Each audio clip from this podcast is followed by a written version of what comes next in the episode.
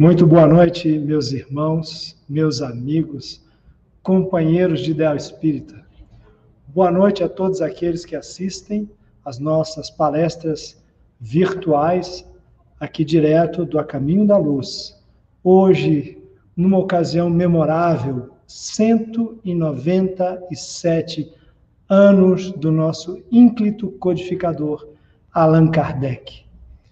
E é com muita satisfação e com muita alegria que estamos mais uma vez juntos para falar de doutrina espírita, para meditarmos sobre doutrina espírita à luz do Evangelho de Jesus Cristo.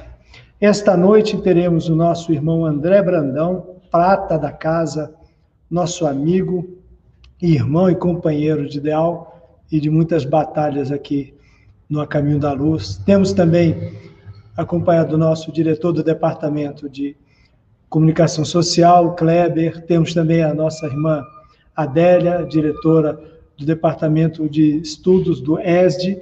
Temos também a nossa irmã Simone. Hoje eu estou colocando o nome de todo mundo aqui que está junto nesta live, né, nessa transmissão ao vivo, porque muitas pessoas trabalham para que a palavra espírita chegue a todos os lugares, até você, aqui do A Caminho da Luz, com o nosso jeito, com o nosso formato de sermos.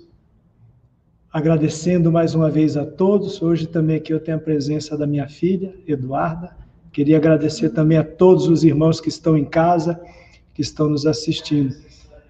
Ajudando, é, pedindo a todos né, que estejamos cada vez mais unidos, apesar destas dificuldades da distância, e em breve, espero que bem breve, estaremos mais uma vez unidos através das palestras presenciais e virtuais ao mesmo tempo. Então, sem mais delongas, gostaria de convidar a todos os irmãos para concentrarmos nesse instante, unificarmos os nossos pensamentos elevando ao nosso Criador, para que possamos começar a nossa reunião pública virtual deste 3 de outubro de 2020, 197 anos do nascimento de Kardec. Pai amado,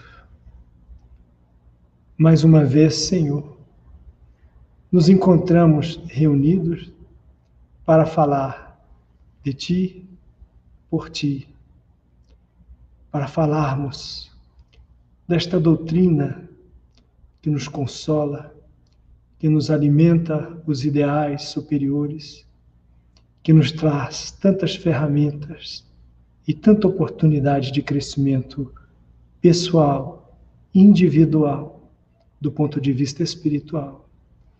Viemos aqui hoje, Senhor, acima de tudo, agradecer por tudo que temos recebido em nome do teu amor, em nome da tua misericórdia, do nosso mestre e amado Jesus, o nosso rabi, e também hoje em especial, levantando os nossos pensamentos, os nossos corações para agradecer a este homem ímpar que foi por ti escolhido para ser o veículo de codificação desta doutrina que veio para mudar de vez a face do mundo, nos trazendo o fim da morte, o fim da divisão entre os mundos físicos e espiritual, mostrando que a vida é uma só, que estamos aqui em experiências temporárias para fortalecimento, aprendizado e crescimento. E assim, agradecendo a todos e a vós pedimos as bênçãos e as inspirações para o orador da noite, para que ele possa nos brindar mais uma vez com muitos ensinamentos e com uma oportunidade de reflexão. Muito obrigado a todos. Chamamos o nosso irmão André Brandão. Boa noite.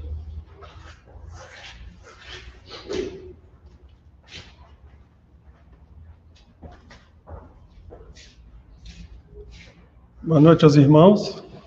É, como o Alberto falou, é com muito prazer que a gente está aqui novamente para falar da doutrina espírita. Nosso tema dessa noite é esse: a importância, missão e características das três revelações. E como é, Alberto disse, nesse livro Espiritismo Básico, que é de Pedro Franco, ele fala de Kardec como aquela pessoa, aquele missionário que vem trazer, e no caso aqui na Gênese, as três revelações, explicando de maneira clara e objetiva qual o objetivo e quais as características das três revelações. É muito interessante buscar isso, e é isso que nós vamos fazer. E quem desejar fazer isso, deve buscar na Gênese essa compreensão. E nós temos aí a definição, primeiro, do que seja revelar. E ele diz que literalmente é sair de sob o véu, e figuradamente, descobrir, dar a conhecer uma coisa secreta ou desconhecida. E na acepção mais vulgar ou genérica, é a ideia nova que nos põe à corrente do que saibamos, do que não saibamos. E Kardec, então, a partir dessa definição, vai explicar sobre cada uma das revelações. Claro que nós sabemos que essa, esse capítulo do caráter da revelação espírita vai falar das três revelações voltadas para os cristãos, para o cristianismo. Claro que nós tivemos várias outras revelações, mas nós vamos, como Kardec o fez na Gênese, nos voltar para essas três revelações, né? buscando com a, com a, ajuda, com a inspiração dele, é, esclarecer sobre cada uma delas. E nós temos aí a primeira característica que Kardec levanta, levanta em relação à revelação, porque ele coloca algumas características para que seja aquela informação trazida ou pelos espíritos ou pelos profetas, seja classificada ou categorizada como revelação. E a primeira característica que ele coloca, e é uma característica que ele mesmo diz ser essencial, é a verdade. Se não há verdade naquela revelação, e se ela é desmentida, como ele diz, pelos fatos, deixa de ser uma revelação caso essa revelação seja atribuída a Deus. Mesmo porque não há, não há como atribuir a Deus é, nenhum momento conceber que Deus esteja mentindo ou trazendo alguma informação, alguma revelação, e algum missionário que se diga em nome dele trazendo essa informação, essa informação seja desmentida pelos fatos. E é isso que nós vamos ver, tanto em relação a Moisés, como ao próprio Cristo e a revelação espírita. E ele continua nessa característica essencial. E aí ele afirma em relação à revelação divina, que essa revelação divina tem como característica essencial a eterna verdade. Então não é uma verdade que se estabeleça em nenhum momento da história ou da humanidade. É uma verdade que ficará para sempre conosco. Então, quando se estabelece uma revelação divina, ou assim se chama, é porque essa verdade permanecerá eternamente conosco. Toda revelação evada de erros ou sujeita a modificação não pode emanar de Deus, conclui Kardec. Outra característica, e aí nós fomos buscar no livro Espiritismo Básico, é a progressividade. O que é essa progressividade? Porque esse conhecimento, essas revelações, elas devem ser progressivas, se ajustando à mentalidade a que se destina. Você não pode trazer uma verdade ou uma revelação que aquelas pessoas, ou aquela população, ou aquela comunidade, ou aquela civilização não tem condições de aprender. Então, ela é progressiva de acordo com o nosso entendimento e o nosso conhecimento. Entendimento esse que vai evoluindo também conforme nós vamos aprendendo e evoluindo. As leis divinas, segundo Pedro Franco, são reveladas às criaturas humanas de acordo com seu grau de entendimento e capacidade de apreensão das verdades. E ele dá um exemplo. Ao selvagem não, não adianta falar que ele não mate, porque ele não vai entender. Ele ainda está num princípio, em uma situação de compreensão em que aquela informação não faz sentido para ele, não é? Então nós não podemos buscar ou querer que aquela civilização, aquele grupo tenha contato com a revelação que não vai ter o entendimento necessário para que eles possam aproveitar aquela mesma informação. Isso se confirma no livro dos Espíritos, na questão 628, quando Kardec pergunta: por que nem sempre a verdade foi colocada ao alcance de todos? E ele mesmo diz: ele mesmo não, os Espíritos respondem: é necessário que cada coisa venha a seu tempo. A verdade é como a luz, é preciso habituar-se a ela pouco a pouco, senão ela ofusca. Muitas vezes, a gente vê muito isso no, no estudo sistematizado, em reuniões que nós fazemos. Muitas vezes se questiona o porquê os espíritos não revelam toda a verdade para que nós possamos compreender todas as situações em que nós nos colocamos ou questionamos. Mas essa pergunta é de estudo. Nós não temos condições ainda de compreender toda a verdade. E muitas vezes, quando essa verdade é revelada, há um questionamento muito forte, mesmo dentro da doutrina espírita. O exemplo que nós trouxemos aqui é o exemplo da Bíblia. A, pró a própria Bíblia, que por muitos é considerada, sagrada desde o seu princípio até o fim, sem nenhum questionamento, é um exemplo dessa progressividade, porque ela vem desde o Pentateuco até o Apocalipse. Em várias épocas, demorando séculos e séculos, e aos poucos revelando a verdade para aqueles que conseguem compreender essa mesma verdade. Até hoje nós temos dificuldades de compreender o que a Bíblia traz, especialmente o Apocalipse.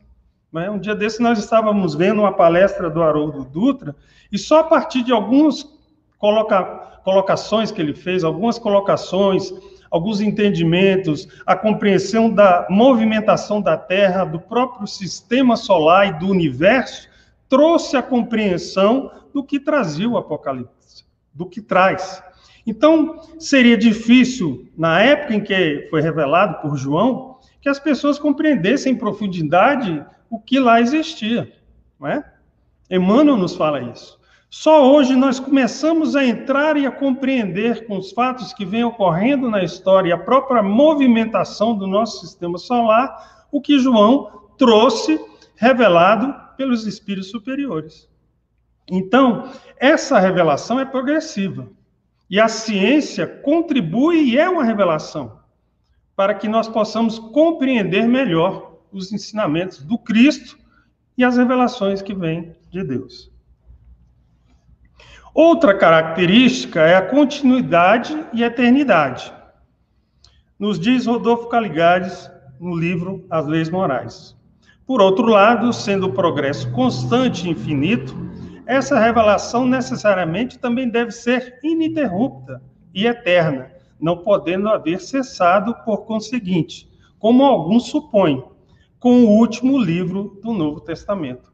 Então, querer né, que toda a revelação, todos os ensinamentos que o Cristo trouxe e os profetas trouxeram esteja contida apenas no texto que vai do Velho Testamento ao Novo Testamento, é não compreender que a é, revelação divina tem uma continuidade e é eterna nós sempre vamos estar aprendendo e conhecendo melhor essa relação é, das leis de Deus com o nosso ser, com as nossas necessidades. E nós vimos em várias vezes, quando se fala dos espíritos superiores, quando você atinge o grau de angelitude, você começa a se iniciar no processo de compreender realmente Deus, e aí sim ser representante dele como Cristo o é.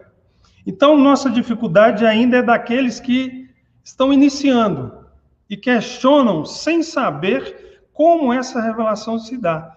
E sem a paciência, sem a humildade de saber que no momento certo nós compreenderemos melhor o Cristo, próprio Cristo e Deus. Se nem o Cristo ainda nós compreendemos, que está compreender a Deus. E, e, e nessa, na Gênese, Kardec, como no livro Espiritismo Básico deixa bem claro, vai nos falar justamente das três revelações: a de Moisés, a de Jesus, e vai comparar essas duas revelações com a revelação dos Espíritos. E nós vamos, a partir de agora, compreender essas três revelações, compreendendo também, para aqueles que ainda têm dúvida e muitas vezes se questiona, se a doutrina espírita é uma revelação divina, não é? Porque é natural que se faça esse questionamento. Nós só aprendemos quando nós questionamos, perguntamos e há o propósito de aprender e compreender as leis de Deus. Para compreendê-las, é necessário buscar ser um homem de bem e buscar estudar. Há três aspectos essenciais nas três revelações. Quem vai nos dizer isso é Emmanuel, no livro O Consolador, na terceira parte, Religião, pergunta 271. Ele começa: até agora, a humanidade da era cristã recebeu a grande revelação em três aspectos essenciais. Então, não são três revelações, como nos diz é, Emmanuel, é a revelação. E uma revelação que vem em vários momentos diferentes, aqui dividido em três aspectos. E três aspectos essenciais, segundo o próprio Emmanuel. O primeiro, a revelação de Moisés, que trouxe a missão da justiça. Nós vamos entender melhor isso. A segunda, o evangelho, que é a revelação insuperável do amor. E a terceira, o espiritismo, que é a sublime tarefa da verdade. E ele faz uma observação que nós vamos é, aprofundar um pouco mais lá na frente.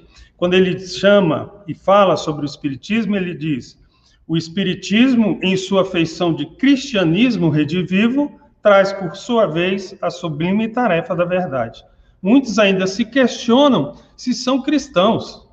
E às vezes as pessoas questionam se o espírito é cristão. E nós precisamos ter a segurança de que nós somos sim cristãos. Pode se definir como cristãos espíritas, para que fique mais claro, mas nós somos sim e muito cristãos. E continuando, Emmanuel nos diz que no centro das três revelações encontra-se Jesus Cristo. Por que encontra-se Jesus Cristo? Jesus Cristo. Ele continua: é que com amor a lei manifestou-se na terra no seu esplendor máximo. A justiça e a verdade nada mais são que os instrumentos divinos de sua exteriorização. Então, justiça e verdade são a exteriorização de quê? Do amor de Deus em relação a nós. Justiça sem amor é outra coisa. Verdade sem amor também é outra coisa. Então, no centro de toda a revelação, das três revelações aqui divididas, nós temos o Cristo de Deus. A primeira revelação, seguindo esse modelo, essa divisão das, das das revelações para que nós possamos compreender melhor, nós temos aí Moisés. E agora nós vamos falar. Esse, essa, esse estudo está baseado lá no Evangelho segundo o Espiritismo, capítulo 1, não vim destruir a lei. As três revelações, Moisés, Cristo e Espiritismo. E tem dois, nós vamos falar agora de Moisés. É importante que aquele que quer conhecer melhor a doutrina espírita busque nessas informações, nas bibliografias que nós vamos trazendo, nos livros, buscar estudar, se aprofundar, porque uma noite, um comentário, um momento como esse é um momento de iniciar o aprofundamento de um estudo. Não é um estudo completo, não é a compreensão completa. Esse esforço ele é individual e cada um deve buscar com essas referências se aprofundar para compreender melhor a doutrina que abraça.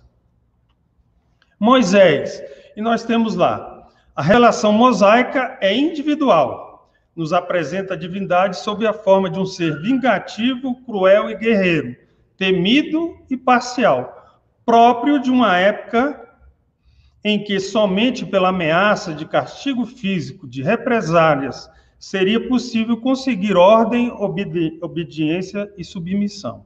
Então, essa é a característica principal da lei de Moisés. Só que nós vamos ver também, a maioria já compreende isso, já entende, já leu, que nós temos duas, duas expressões dessa mesma revelação, dessa lei que é trazida por Moisés. E ele, né, aqui Kardec nos diz: Moisés, como profeta, aí nós colocamos aqui uma, um asterisco para dizer da questão 622, quando Kardec pergunta: Confiou Deus a certos homens a missão de revelarem a sua lei? E os espíritos superiores respondem: indubitavelmente, confia Deus a certos homens revelarem as suas leis e a relação que existe entre nós, seres humanos, e essa divindade. Então, Moisés, como um profeta que veio revelar uma parte da lei de Deus, é, trouxe principalmente, segundo Kardec, o Deus único. Né? E na lei do Sinai, as bases da fé, que são os, do, os dez mandamentos. Como, como um homem, foi um legislador do povo e nós vamos entender essas duas diferenças. Só que nós abrimos também um parênteses aqui para nós compreendermos este homem que é Moisés. E que essa relação daquele que traz a mensagem de Deus para todos nós existe de muito tempo. E como se cria essa relação entre aquele que é profeta e aqueles que necessitam compreender melhor a divindade. E quem nos diz de Moisés é o Espírito Áureo no livro Universo e Vida. Ele vai dizer, e aqui é um resumo para aqueles que buscarem, nós repetimos mais uma vez, compreender melhor como se dá esse processo de construção de um profeta, deve buscar aí no livro Universo e Vida compreender a trajetória de Moisés. Mas nós temos aqui, ó, que num momento em um planeta no sistema de Sírios, as coisas aconteceram como hoje acontece na Terra. Uma parte da população, da civilização que habitava aquele planeta, não seguiu os parâmetros de construção do bem e adiantamento em que aqueles habitantes chegavam no mundo de regeneração. E eles foram transportados, trazidos para um outro mundo, um mundo onde nós temos o sistema de capela. Esses mesmos espíritos lá permanecendo chegaram em um momento que nós estamos atravessando, repetindo mais uma vez, e foram aí também é, observadas essas mesmas características que já vinham de Sírios, que eles não conseguiram modificar nesse período em que permaneceram no sistema de capela. Então, esses mesmos espíritos que saíram de Sírios, foram para a capela, foram trazidos ainda por insistirem no erro para o nosso planeta. Essa história nós todos já conhecemos. Mas dentre esses que vieram de Sírios, degradados para a capela, existiram aqueles que progrediram e não é, aceitaram as leis de Deus e a verdade do amor. Esses espíritos que teriam direito a retornar para Sírios, alguns deles preferiram, como líderes que eram e são, seguir com os degradados de capela para a terra. Esses espíritos, humildemente, segundo o livro Universo e Vida, se colocaram a serviço do Cristo. Entre eles, nós temos Moisés que ele diz aqui, o grande condutor dos degredados, que, não é, principalmente entre o povo hebreu, é, reencarnou várias vezes, é, orientando e revelando para esse povo as leis de Deus, as revelações divinas. E ele ainda coloca que primeiro ele foi o neto de Abraão, que é Jacó, depois foi Moisés, depois voltou mais uma vez como Elias, e depois como Batista. Então nós vemos que a mesma personalidade reencarna várias vezes buscando auxiliar aqueles irmãos que desde Sírio sírios insistem em seguir do caminho que não é aquele que nos trará o equilíbrio e a felicidade. E desde lá eles se estabeleceram aqui. Talvez alguns de nós já temos, tenhamos vivido essas experiências estejamos hoje aqui discutindo e compreendendo melhor a questão dessas revelações. Pois bem, esse é Moisés. E na lei mosaica, nós temos aí duas partes distintas, como nós já falamos. A primeira é a lei de Deus, promulgada no Monte Sinai. E a segunda é a lei civil ou disciplinar, decretada por Moisés. Uma é invariável, que é a lei de Deus, a outra se modifica com o tempo. E foi estabelecida justamente para que Moisés pudesse conduzir com maior firmeza aquele mesmo povo que ele já conhecia de experiências antigas, de várias e várias existências.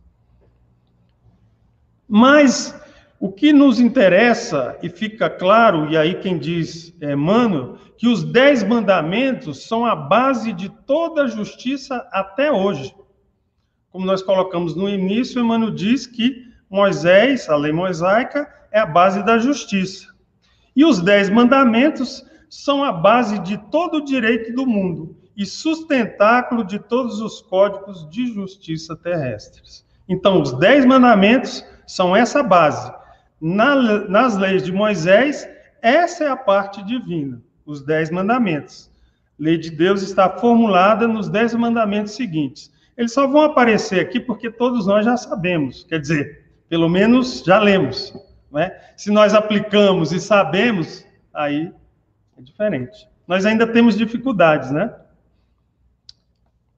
De compreender, mas é para isso que nós estamos aqui encarnados para compreender e aplicar. Para você ver, para vocês verem, né? São leis que foram aí estabelecidas e trazidas para nós há muito tempo atrás. E nós ainda hoje temos dificuldades de aplicá-las em nossas vidas.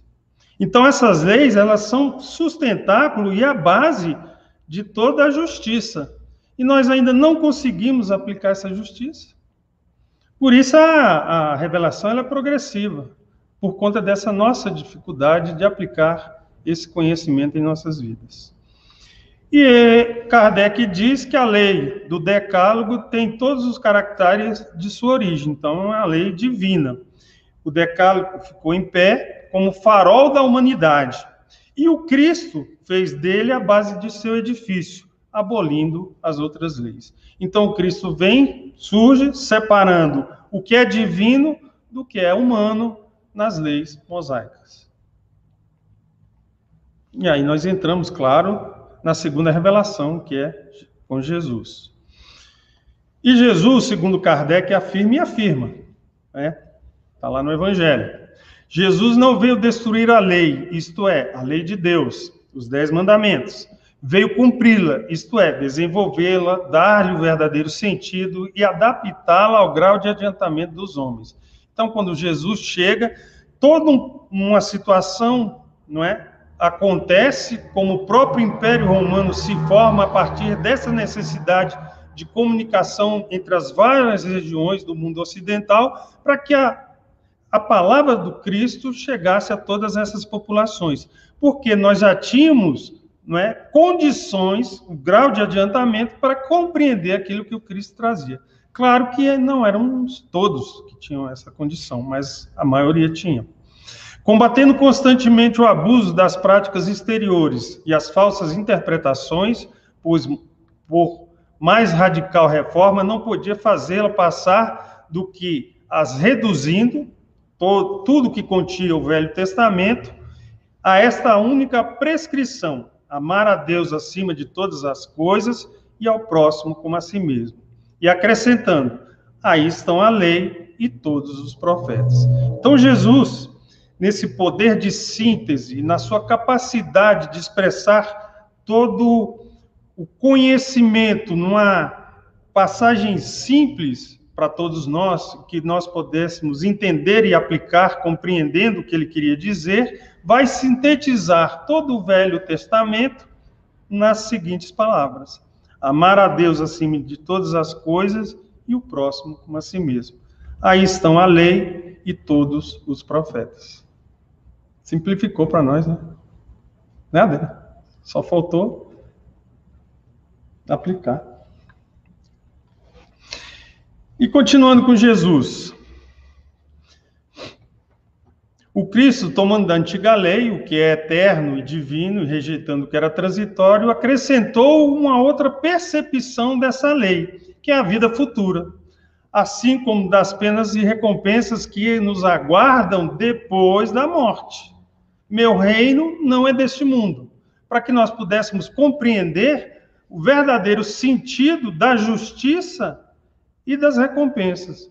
Porque era difícil para nós, e ainda é difícil compreender que existe justiça diante do que nós vemos na terra. Mas Jesus começa a revelar essa, essa condição para que nós compreendêssemos melhor os desígnios de Deus. Mas a parte mais importante da revelação, do ponto de vista de Kardec, é o novo aspecto como ele considera a divindade diferente daquilo que tinha trazido Moisés. E aí nós montamos um quadro aqui que nós temos, do capítulo 1, Caráter da Revelação Espírita, nos itens 22 e 23. Quem lê esses dois itens vai encontrar tudo isso, essas diferenças. E é interessante perceber todas essas diferenças levantadas por Kardec. Primeiro nós temos Moisés, depois o Cristo. Então surge a primeira diferença. Moisés, Deus terrível, ciumento, vingativo, cruel e implacável. O Cristo, Deus clemente, soberanamente justo e bom, a cada um segundo suas obras. A diferença é enorme. Moisés, Deus de um único povo privilegiado, o Deus dos exércitos. Jesus, Pai comum do gênero humano, que estende a sua proteção sobre todos os seus filhos. Moisés, Deus que recompensa e pune só pelos bens da terra. O Cristo, Deus que diz aos homens: a vossa verdadeira pátria não é neste mundo, mas no reino celestial, celestial, lá onde os humildes de coração serão levados e os orgulhosos serão humilhados. Vocês podem perceber por que da necessidade da revelação ela ser é, lenta, lenta do nosso ponto de vista, mas no momento correto em que há a percepção do Cristo que dirige o nosso progresso, que nós temos condições ou não de compreender. Porque até hoje, alguns, não é que se dizem cristãos, entendem e compreendem ainda as leis de Deus do ponto de vista que Moisés colocou. Deus de um único povo, hoje não é um único povo, né? Deus de uma única religião, de um único país, que recompensa e pune só nos bens da terra. Para nós espíritas, não dá para colocar aquele plásticozinho lá, não é? Porque nós sabemos que a recompensa não é essa. Se nós buscamos recompensa nas coisas materiais, nós temos dificuldades ainda, nós estamos ainda em Moisés. Nós precisamos compreender melhor. Deus que faz da vingança, segundo Moisés, uma virtude e ordena retribua olho por olho, dente por dente o Cristo. Deus de misericórdia que diz: perdoai as ofensas, se quereis ser perdoados. Fazei o bem em troca do mal, não façais o que não quereis que vos façam.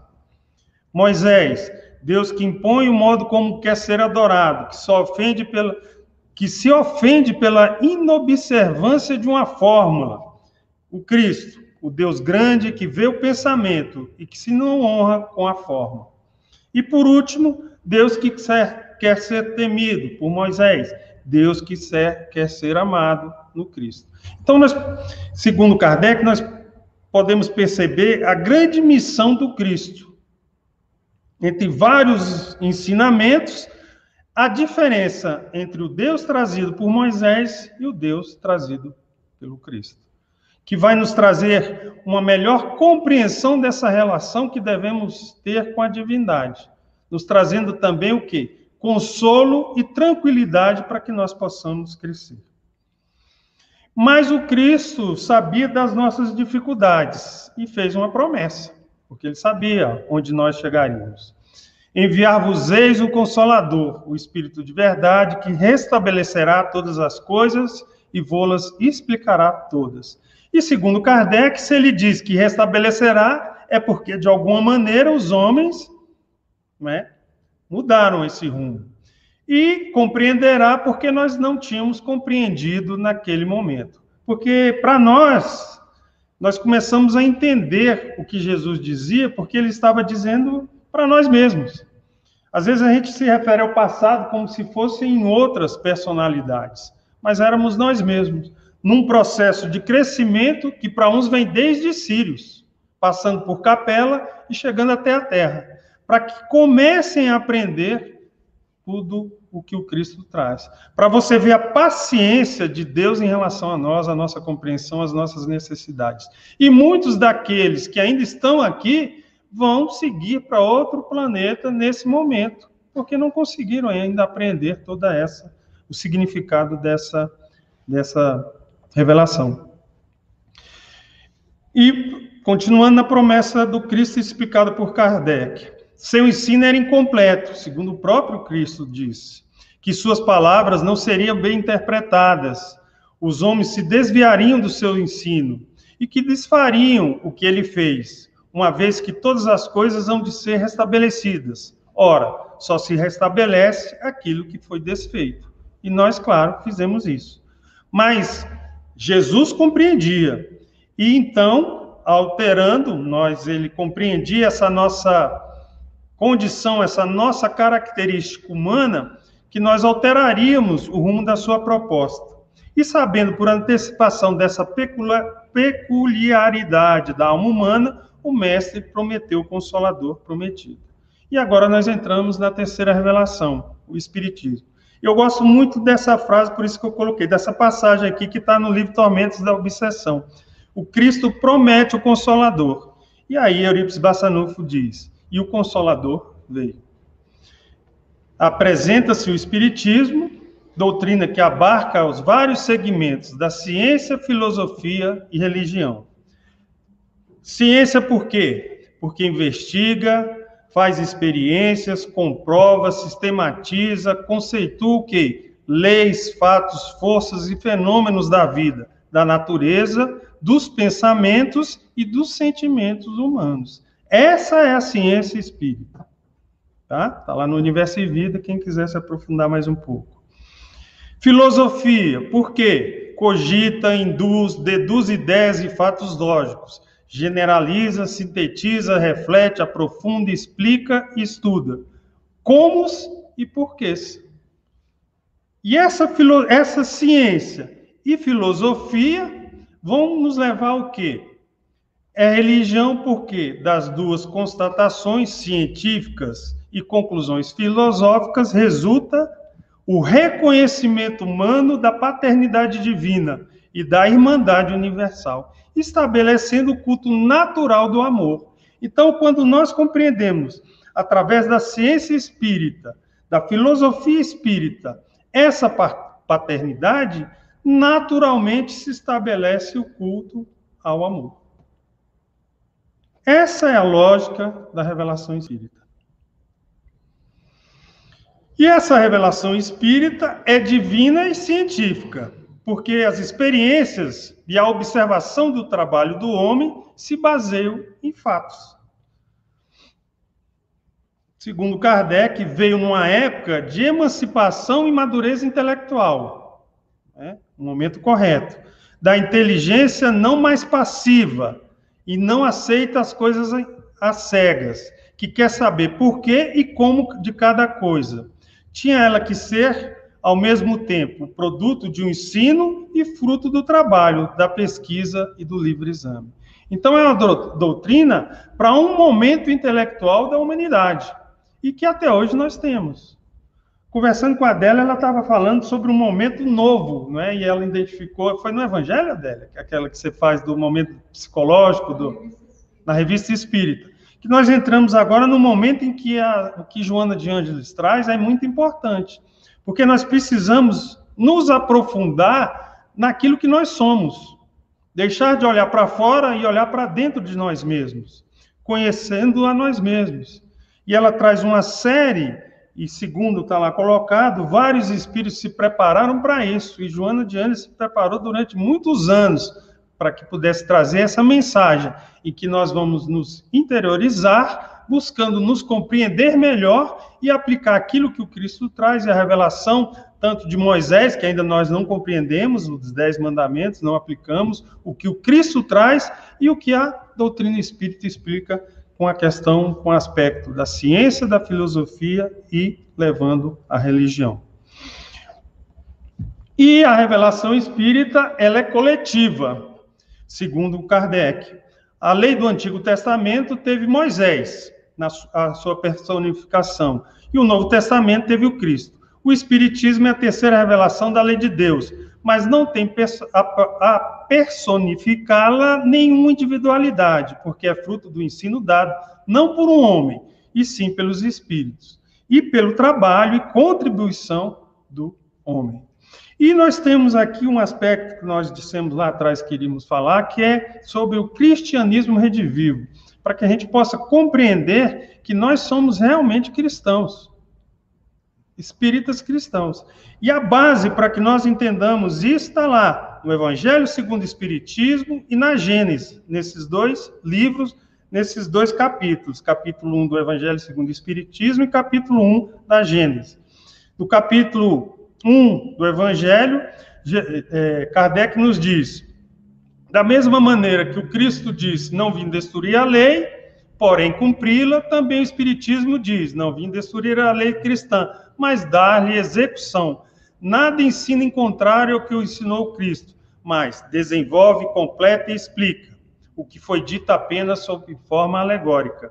Vem cumprir o que o Cristo anunciou. Ele é, pois, o Espiritismo, obra do Cristo, que o preside. Então, nós somos discípulos do Cristo, que preside essa mudança, esse aspecto da nova revelação que é permanente e vai ficar com nós para sempre. O Espiritismo, partindo das próprias palavras do Cristo, é consequência direta da sua doutrina. Pelo Espiritismo, o homem sabe de onde vem, para onde vai, porque está na terra, porque sofre temporariamente e ver por toda parte a justiça de Deus. E para confirmar bem diretamente, nós temos lá na pergunta 352, Emmanuel nos dizendo que o Espiritismo é realmente o consolador e o cristianismo redivivo. Então, para não ficar dúvida, nós somos cristãos, espíritas cristãos. E ela é progressiva, a doutrina espírita. Esse texto aqui fala de tudo isso que ela é progressiva. E Kardec diz: um último caráter da, revelação espírita. Apoiando-se em fato, tem que ser e não pode deixar de ser essencialmente progressiva. E aqui nós separamos progressiva porque, caminhando de par com o progresso, o Espiritismo jamais, jamais será ultrapassado. Por quê? Se novas descobertas lhe demonstrarem, demonstrassem estar em erro acerca de um ponto qualquer, ele se modificaria nesse ponto. Se uma verdade nova se revelar, ele a aceitará. Tem uma dificuldade em entender quando Kardec nos diz que o espiritismo jamais será ultrapassado. Porque, como nós vamos compreender agora, nessa conclusão, essa revelação, ela continua, ela não parou. E nós temos aqui, ó, para entender bem esse aspecto. As duas primeiras revelações só podiam resultar de um ensino direto. Elas tinham de ser impostas pela fé. Uma pela força, foi de é, Moisés, e a outra pelo aspecto poderoso do Espírito, que nós não compreendemos ainda, de Jesus, com exemplo e com os seus ensinamentos. Contudo, se notam nas duas sensível diferença. Uma é absoluta e despótica, não admite discussão. A outra, do Cristo, é essencialmente conselheira, que deve ser livremente aceita e não se impõe. Ela vai nos persuadir a compreendê-la. Já a doutrina espírita é progressiva e nós participamos. Olha que é interessante isso para que nós saibamos também da nossa responsabilidade. Kardec é que diz: convém notar que, em parte algum, o ensino espírita foi dado de maneira completa. Então, não veio tudo, nem, nem no Pentateuco a revelação está completa. Ela é o início dessa revelação. E ele mesmo afirma: a terceira revelação fez-se assim. parcialmente em diversos lugares e por uma multidão de intermediários.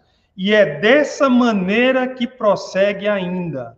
A revelação continua, prossegue, pois que nem tudo foi revelado. E ele afirma, hein? cada centro encontra nos outros centros o complemento do que obtém. Essa é a lógica da literatura complementar. Porque não é nem o 8 ou 80 daqueles que querem fugir da codificação, trazer fatos novos, novos, e nem a lógica de que nas outras obras não complementam a codificação. Como Kardec mesmo afirma, ela é progressiva.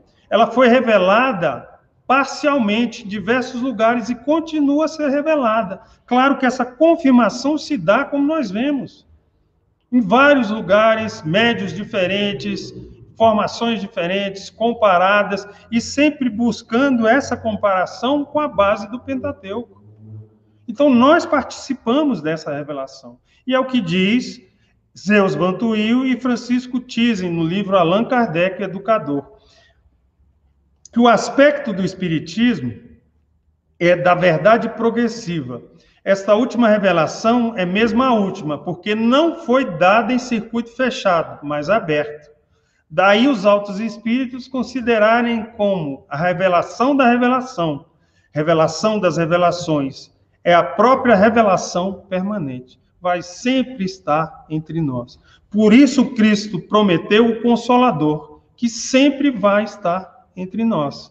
E que a nossa participação, o convite para que, com o estudo, a meditação, a reflexão, nós possamos também contribuir com essa revelação.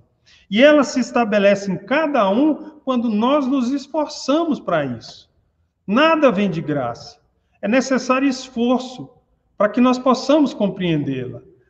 Espírita, amai-vos, instruí-vos. Essa é a recomendação do Cristo para que nós possamos entender a relação entre a revelação e o conselho que ele nos dá, para que nós possamos progredir e continuar sempre aprendendo até que se estabeleça em nós como natural essa revelação.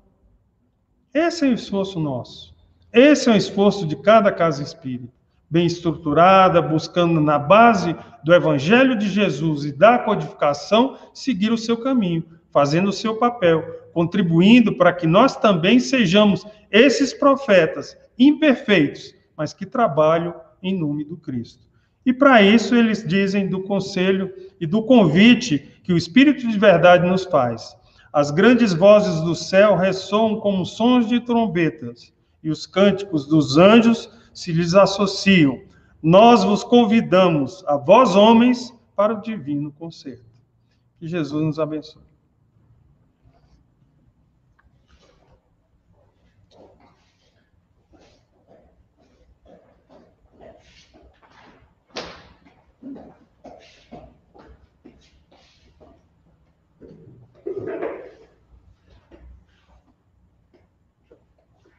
Boa noite a todos.